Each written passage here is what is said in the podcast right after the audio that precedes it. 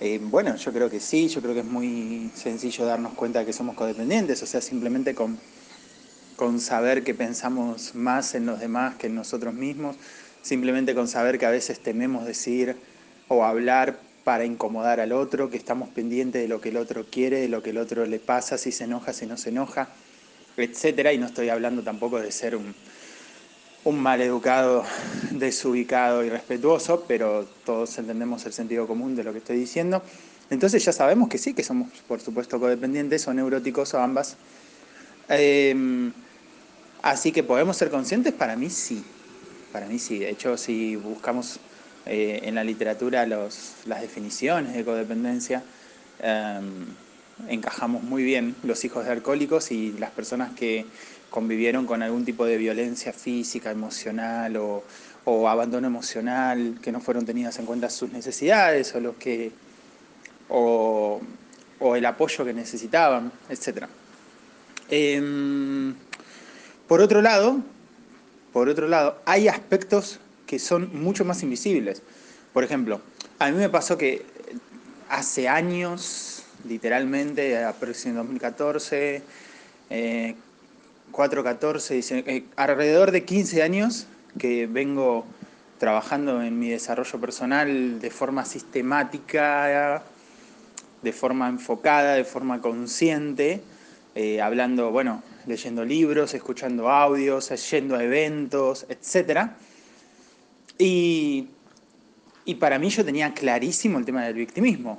Yo mismo me daba cuenta cuando me hacía la víctima, cuando entraba en un papel de victimismo, eh, me, despertaba, me digo, ah, acá me puse en víctima, etc. Era algo que yo medianamente dominaba bien, que yo entendía, que yo podía gestionar. Y sin embargo, recuerdo hace aproximadamente 8 o 10 meses atrás, tuve un altercado con una persona en la cual yo me sentí ofendido e indignado por la acción, opinión, reacción de la otra persona. Yo me resguardé en mi enojo, en mi indignación, en mi repudio hacia el accionar de la otra persona y lo empecé a hablar con una amiga mía. Y empezamos a intercambiar ideas, durante dos o tres días empezamos a intercambiar ideas. Y en un momento, después de mucha conversación, mucha conversación alrededor de esto, yo me doy cuenta de que estaba, me había puesto a mí mismo en una posición de víctima.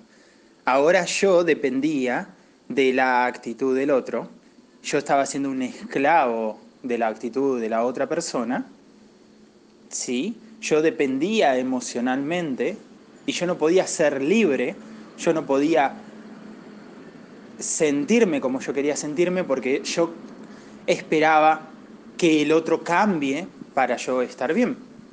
Entonces yo me vi abordado por una situación de victimismo más allá de todo lo que había aprendido sobre victimismo y de las veces que había triunfado sobre el victimismo. Entonces, lo que sí puedo decir es que muchas veces, tanto la codependencia como la neurosis, como los miedos, programas mentales negativos, etcétera, pueden ser muy, muy invisibles, pueden ser muy delgada la línea entre una cosa y otra, son detalles minúsculos que nosotros tenemos que trabajar de forma consciente y si no pasan desapercibidos y quedan ahí en nuestra vida dando vueltas y intoxicándonos otras áreas, ¿no? Y vamos por ahí jodidos, jodiendo a los demás. Em, no es fácil, no es fácil. Creo que a nivel general nos podemos dar cuenta fácilmente que somos codependientes o no, eh, pero a nivel detalle mínimo hay un montón de cositas que vamos a ir encontrando y para eso se necesita mucho, mucho, mucho enfoque, mucha voluntad y por sobre todo humildad.